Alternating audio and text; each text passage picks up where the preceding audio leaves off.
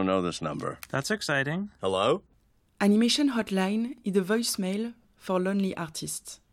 The cancellation of so many festivals this year has stopped happy, spontaneous discussions.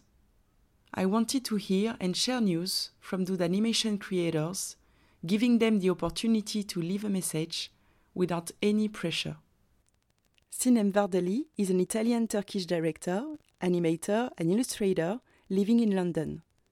She collaborates with her husband Luca Schenato and are together known under the name of Luca and Sinem. Creating character driven stories, they design, direct, and animate commercials, but also original short films such as Finger's Tale and The Braveheart, awarded and selected at major film festivals. Using illustration, 3D and 2D, they combine techniques to develop various projects. They have been collaborating with the Parisian studio and production company Troublemakers, and lately with Not to Scale, based in London.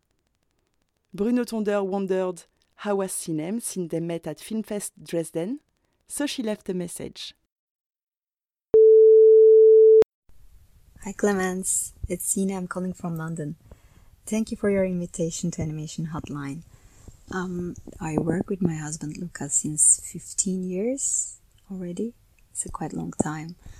And since 2013, we work as a director duo doing our own short films. And we've been like three months in lockdown, maybe more. I'm not counting anymore. And uh, basically, the only thing we did was like going to the parks, going to the forest and being with the nature as much as we can. And uh, my son turned nine this year. Uh, it's been challenging to have him all the time at home together with us while we are working, and also at the same time trying to home educate him. But on the other hand, it was beautiful because he really saw what we are doing uh, he had the chance to see while we are working, how we are working, all the creative process, and he even um, commented with his own ideas and participated. Uh, it was quite beautiful. Uh, this year in December, we made a Christmas film uh, for the Belgian National Lottery with Blinkink Production Company here in London. Uh, it was a quite a fun project, um, character based, and uh, there was a really nice story, even if it was 30 seconds. Uh, it was like a heartwarming. Um, for commercial projects, it's it's quite difficult to find nice um, messages, uh, films that give nice messages as well. So this was a kind of project like that. We we really liked it and enjoyed it.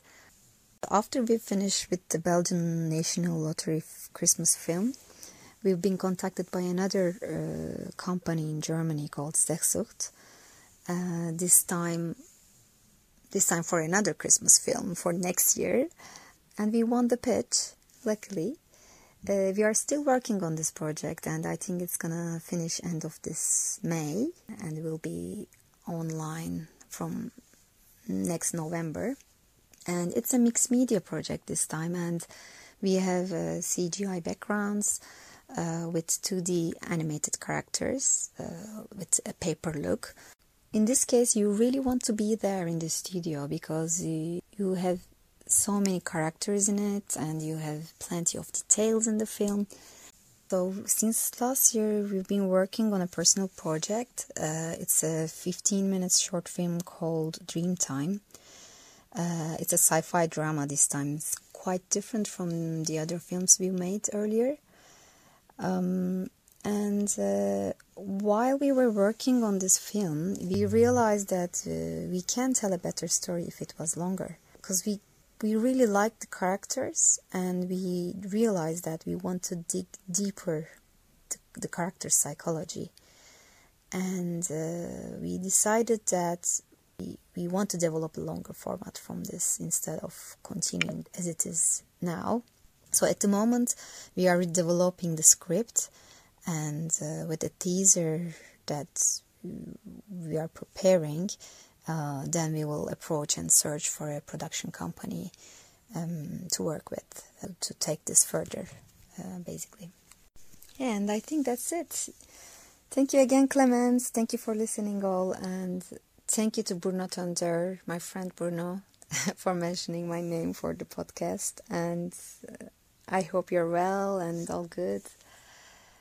Uh, love to see your next creations. And I miss really the festivals, the vibe, the beautiful energy of the festivals, meeting friends and new people.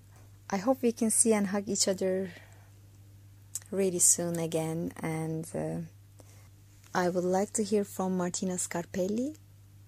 Uh, I really loved her film Egg. I think it was really powerful and looking forward to hear what she's up to. Thank you.